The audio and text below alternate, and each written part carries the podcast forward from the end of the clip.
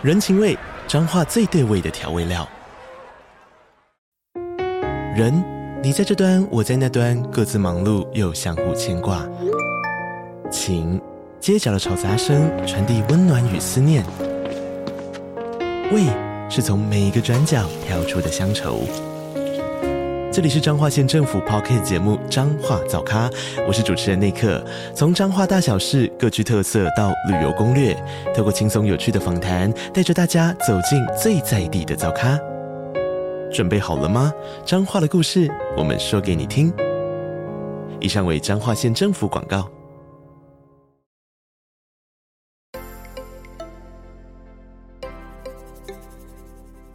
大家好，欢迎收听斜杠杠杠杠，大家来开杠。我是乔王，我是威廉。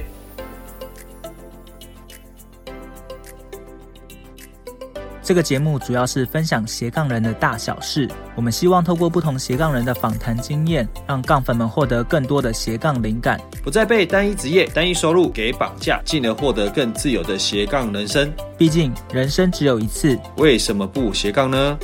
好，接下来就让我们热烈欢迎今天的来宾——环境艺术家叶佩如。Hello，欢迎佩如。好，两位主持人好，各位观众朋友大家好，我是叶佩如。那目前是河流艺术工作室的负责人，嗯、主要是在做环境艺术相关的，嗯，把它称为叫做构图。呃，污垢的垢，图案的图，这是其中的一项。那另外一项呢，是在做艺术静心，也就是透过艺术还有这个静心呢，以及与另外一位呃咨询师的这个跨领域合作，来帮助更多人在创作当中能找到他的定位。哇哦，哎，乔王，其实刚从佩如讲到这两个新的领域，我真的算第一次听到，哎。对，应该一般人很少人听过环境艺术这个名词。对啊，对啊，所以我我其实蛮好奇，佩如说，哎，其实佩如你可能大学毕业之后就开始投入这两个领域吗？还是说，哎，中间是有怎样的一个机会点让你有踏入这样一个蛮特别的一个项目或领域？哦，好，这真的问到重点了。其实我大学跟研究所的时候是主修是画水墨画，就是画画画的这样，好酷哦。我没有在户外做环境艺术，嗯、那当时我也不是很知道什么是环境艺术。说实在，嗯、对我一直都是在画室或画桌上面画画。哦，就传统的那种类似绘画为主，嗯，用纸画在纸上面。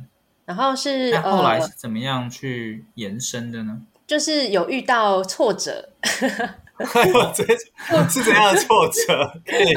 来来，那个我们来心心灵鸡汤一下，来 了解一下。好啊，好啊，就是那个时候我是还在读研究所，嗯、那个时期好像有一直在流行一句话，就是什么毕业即失业，所以大家要要说，哎呦，你赶快毕业之后赶快去读研究所啦，或者是就是不不要去出社会这样。然后那时候其实对于学艺术在毕业之后这件事情也是很。迷茫、彷徨、彷徨嘛，对，嗯，对，就想说出去可以做什么，大部分都去当老师，因为我我也是师院，那个时候叫师院，对，那当时就是有也流行一个叫做呃饭店博览会，对，现在也有，现在也有这个博览会这样子，然后那个东西是卖作品，就是去卖作品，对。啊，去这样的一个展览会场上卖你自己的创作，所以它最主要是卖家是给饭店哦。它其实是这样，就是说那个时期刚流行就，就就是伊朗呃伊朗跟饭店一起合作，然后那伊朗可以是，嗯、比如说有些有些我们学校可能有一些教授老师，他本身就有在伊，就是说有被伊朗签，就是可能老师本身也是艺术家的这个身份，那老师就会带学生去他的作品去。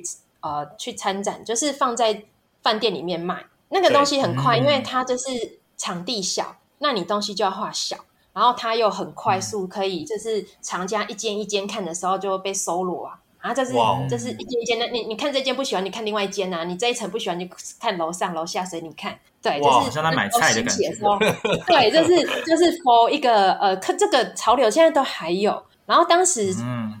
其实当时我也没有很符合这个这个规则，就是其实我也还蛮想被选到，可是就没有，因为我的作品是个我我没有办法画小作品，就是我有尝试过想要哦，所谓的小作品是说它的规面积面积比较小，对不对？对对对，因为如果你说藏家，或是说它呃比较小幅，或是单单价稍微低一些的，那藏家会比较喜欢，也也出售率会高。然后那时候我只是喜欢做我自己的东西，然后就想说，嗯、哎呀，怎么没有被选到呢？自己内心还很默默的哀伤，这样。对，就经过这一条路，嗯、但那时候就自己很挫折，就觉得我好像不适合做艺术，哎。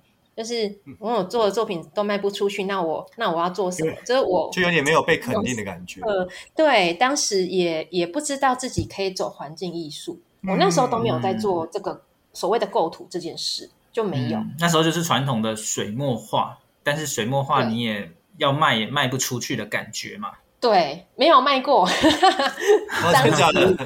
真的，来来，珮如，你你那时候仓库还有多少？小王，等下一起收，好不好？我以为是你要买，好啊，都都来都来。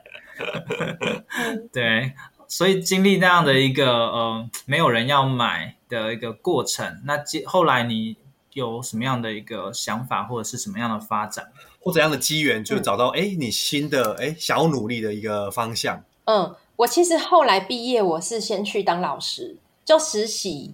因为我们那时候，是美术老师嘛？呃，那个时候是就是出出去之后，就有学校说有所谓实习这件事嘛，我们去实习。然后那时候是选了一个比较偏偏远的地方，就山山区那边。然后，嗯，就教书之余有去，那时候真是也不晓得要干嘛，就就在墙上刷，就是看到小孩子在墙上有有，就是写一些字啊，用石头去刻字啊。然后觉得哎，好有趣哦！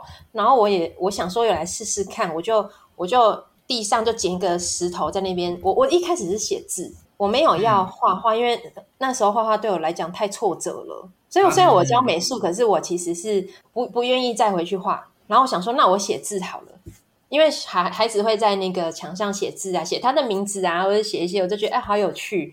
对，然后就想要发展文字。嗯嗯，我都没都没有画画。对对对，就写字或写、嗯。所以你已经在那个时期，你已经有点算是放弃了绘画这一条。对，嗯嗯嗯，没错。所以你是在墙上刻字，嗯，就是自我字里面找到自己。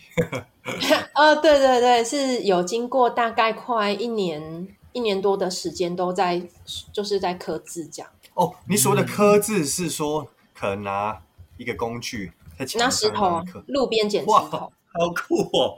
没有什么钱，所以觉得说，哦，那时候是想说，如果因因为我一一开始我画水彩，呃，水水墨水墨画，我还有另外主修一堂叫做胶彩画，就是胶彩画是胶胶水的胶，就是那个胶是呃，其实它就是矿物颜料，矿物颜料跟、嗯、呃胶质去去做粘着，让让去。画作品，所以它其实费用是很昂贵的，嗯、就是随便材料买一买都上万块这样。哇塞！那这就是水墨是稍微省一点，然后但是胶彩画又比较贵一些。那因为当时就很受挫，我就觉得说我画，就觉得说我就算画的再好，有什么用呢？我卖不出去的，当时就很自暴自弃，然后想说，好了，那我现在什么都。要这时候你那时候要找一下乔王 SEO 的行销，对，就不知道，对，就就是不晓得，马上置入广告，对，所以当时我就是想说，那我什么都不要好，比如路边我去，就是我我那时候也想问自己说，如果我很喜欢艺术，那我都不要用这些工具的时候，我还是可以做做作品吗？我当下是问自己这个问题，没错没错。然后，哎，这但我这问题还蛮特别的，对啊。就是路边捡石头啊，就想拿拿拿一个石头或者是什么砖块比较尖，就拿就收集啊，就是路边捡这样。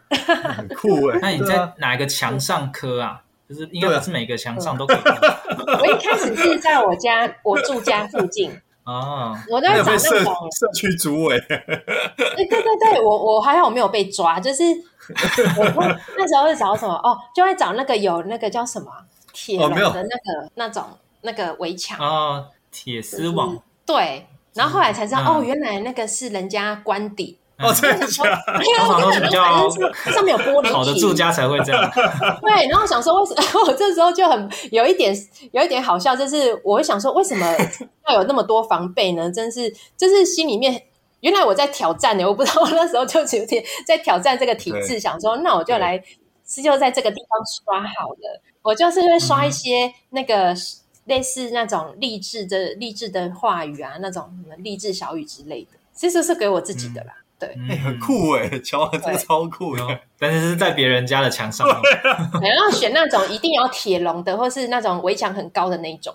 我那 特别找那种高档的住宅。乔王，你越叫我不要去，我越要去。对，我挑战墙越高的。OK，好，所以你就专门找这些的住宅，然后去刻字。哦，那那后来磕了一阵子之后，有什么样的一个成果吗？还是对成果就是后来就觉得，嗯、因为也有朋友给建议呀、啊，他就说，如果是在刻字的话，那你字体可能是可能要有一些变化，或是你有特别的。特别的样貌，不然，他也是这句话也是点醒我。他说，如果你的字也是跟一般人没有什么两样，那你写的东西又不是你自己自创的自创的那些文章的话，就会没有。这是之后就就是会比较没有特色。然后他就说，你为什么不要回去画画呢？就是把你在刷的东西变成你画的东西。然后，我就突然被点醒，因为我其实不太愿意去回去画画，也是我受到很大的挫折。嗯，然后听到他说之后，嗯、想说好啊，那我就去画画看，然后就、嗯、就刷作品上去之后，就觉得哇，好美哦，自己 就一发不可收拾，越来越进化，这样我就没有再写字了。哦对哦，所以反而最后就是变成说，可能是就纯画画的一个创作在墙上之类的。对对，嗯，哇哦，很酷哎。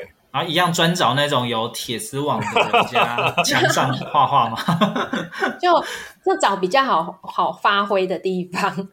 哦，OK，这 特别巧。好，下次可以去那个威廉南头家那边画一画。对对对对对，我们这边对对对，随便你画来，哪一片都可以。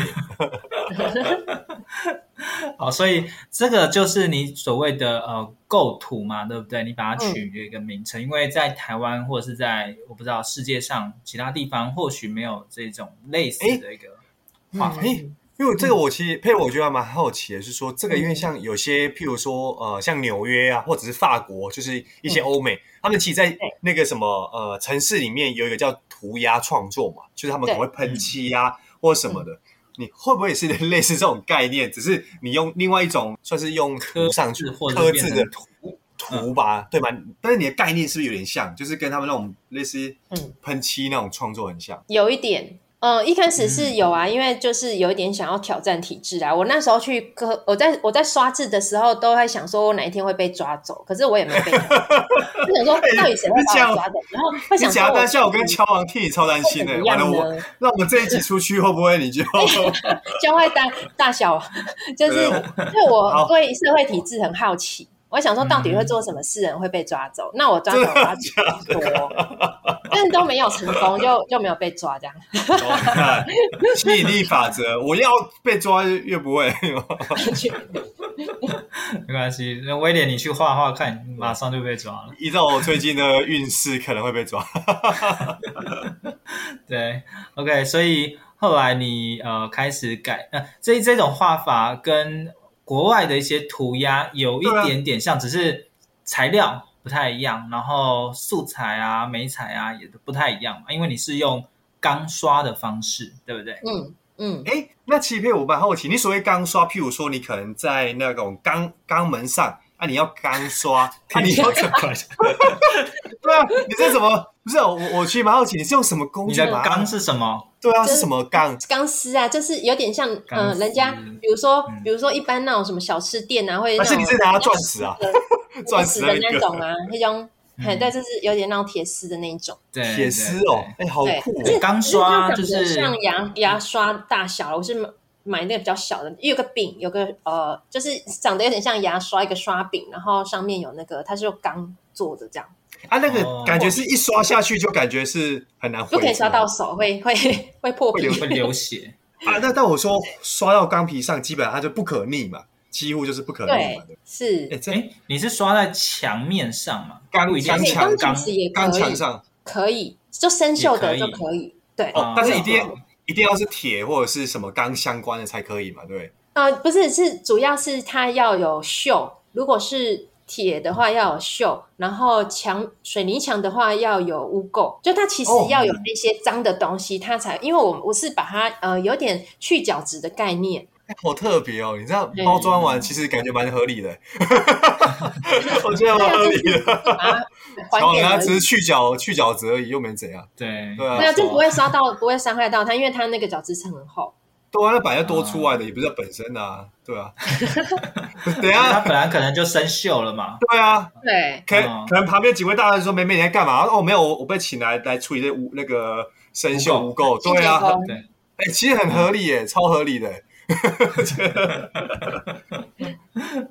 OK，对，所以应该在这一块，呃，国外或者是国内都比较少人看到用这个方式来做创作了，对吧？而且佩如，我觉得蛮好奇，是说像你定义这样的一个创作，就是说，当然你你这个算是全台湾只有你一个人在做，还是其实你大概深入了解之后，可能是哎哦，可能好几百人、好几千人都有类似的。你们有一个社群，有这样的一个创作的个聚落或者是群组嘛，类似那种感觉。我之前好像有看过那个报道，好像有类似。其其实我觉得类似也没有关系啊，因为我们的脉络不一样啊。就像很多人用水彩画画，很多人用油油画画画的感觉。嗯，因为我的脉络是不会被复制的、啊。哦，但是也是有人这样，就是说可能是有这样类似用垢或生锈去做有有有，的确有。的确有哦，所以这个是大家就是自然而然，就是刚好有发现说，哎，有这样的大家这样的一个行为或创作，对不对？嗯嗯，哎，那真的蛮特别的，应该还是算是艺术里面来说是小众市场，目前来说。哦，对对对，哦，这个已经算发展算是蛮蛮刚开始而已，然后看起来刚开始，其实之前在国外也有类似的，我那时候有看到是也是有点受启发，但但他们是好像是。哎，英国把就就他们是用那个强力水柱哇，强力水柱，然后把它喷一喷，嗯嗯，就就是它的那个一个形形状就很清楚这样。可是因为我是从我画水墨画的概念去看这件事情，嗯，我就不是从涂鸦的。角度，嗯，因为佩如他是水墨画的背景出身嘛，嗯、所以他在画出来的话比较像是水墨画，磅礴气势那种感觉，对。就比较有线条的感觉，我不是单独表现一个图腾。呃，佩如这个是在你一边教书一边做这件事情的，是，嗯嗯嗯。后来听说你就是呃什么样机缘之下，你辞掉了工作，就专心做这件事，毅然决然，毅然决然。哦，其实是嗯，自己也是有点怎么讲呢？可能对教学也是稍微有一点疲疲倦的这样子，就比较没有热情，失去热情。嗯，慢慢失去，就是在应该是说我喜欢做构图，那那当然就是案子。其实教学教学的期间，一直都会有人邀我，就我，我都没有主动去 push 什么，就我我就是继续做啊，然后可能脸书上面稍微分自己的分享，我也没有买广告。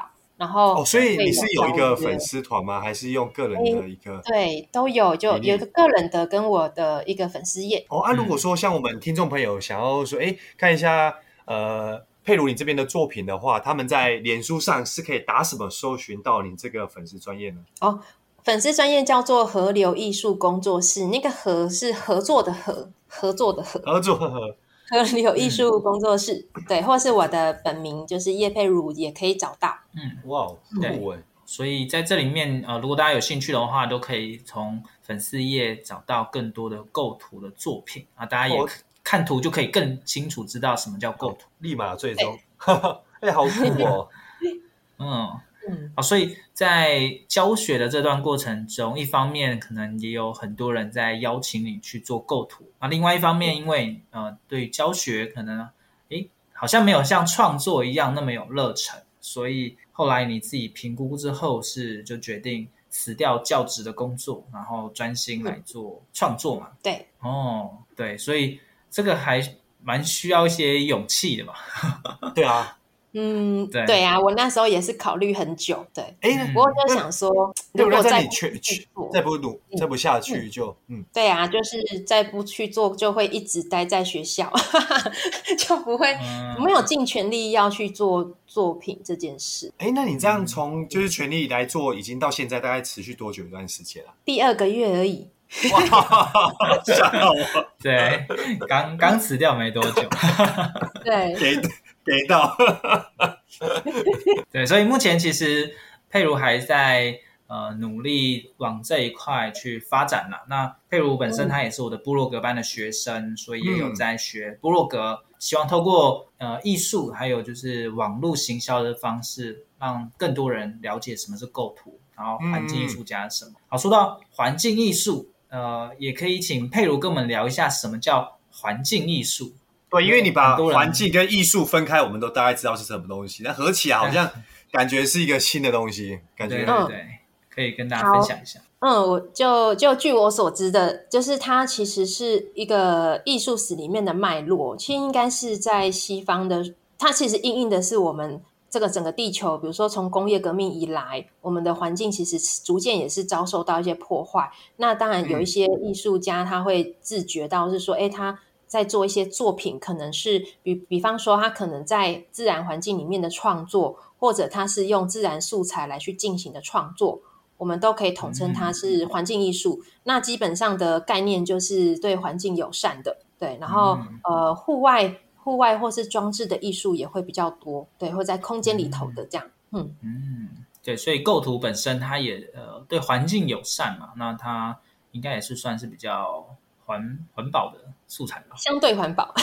对，相对环保，对，然后也在某个空间创作，对，所以佩如你的创作感觉就是都是属于以河流为主题去延伸的嘛？呃，是是那个时候的代表作，这是在河流附近，所以、哦哦、代表作了，有或河河川之类的这个议题，可能有些人就会想到我这样，哇，但我没有一定是在那边啦，我只是当时是看到一个环境的议题，我自己有。就就也真的是吓到，因为我当时其实没有太去留意啊，我就觉得我们不就是打开水龙头就有水喝就可以使用，那你怎么会去？你管环境怎么样，其实跟我没有关系啊，因为我就是可以用到。可是当我要呃那时候也是教学，就是教学要要授课的时候，我就在想说，那我要去教孩子去认识环境的时候，那我自己有留意吗？就我会去反思，那我就去，哎、嗯欸，我就骑摩托车就看到那个。环境的问题，就看到那个河川有垃圾啊等等，我就超级震撼。我想，哦，怎么那么脏啊？可是我从来没有，就可能这这几十年来都没有打开眼睛去看，就是我们周遭，其实它可能本身就存在，可是我在那一刻我才觉醒。哇，怎么那么赞呢？嗯，好，所以这个比较偏像是呃外在的一个环境，那你的创作。听说你也还有比较偏内在的一个环境创作嘛？可以跟我们聊一下。哎、对，好。听完这期节目后，你觉得哪一个部分对你有帮助，或者印象最深刻呢？欢迎你在 YouTube 频道下方留言告诉我们，并且分享这集节目给你需要的朋友喽。还有，请大家记得追踪一下斜杠杠杠杠的 IG，我们会把这一集的精华重点以及来宾送给大家的一句话整理之后放在上面，帮助大家快速复习。IG 搜寻斜杠杠杠杠就能找到喽。如果你也想要发展斜杠，我们在脸书上有个私密社团，你只要在脸书搜寻斜杠。人交流区就可以免费加入这个社团，和大家一起交流更多的斜杠大小事喽。如果觉得这一集的节目不错，也欢迎在 Apple Podcast 订阅以及五星吹捧，或者在斜杠杠杠杠的 YouTube 频道订阅、按赞、追踪，并且开启小铃铛喽。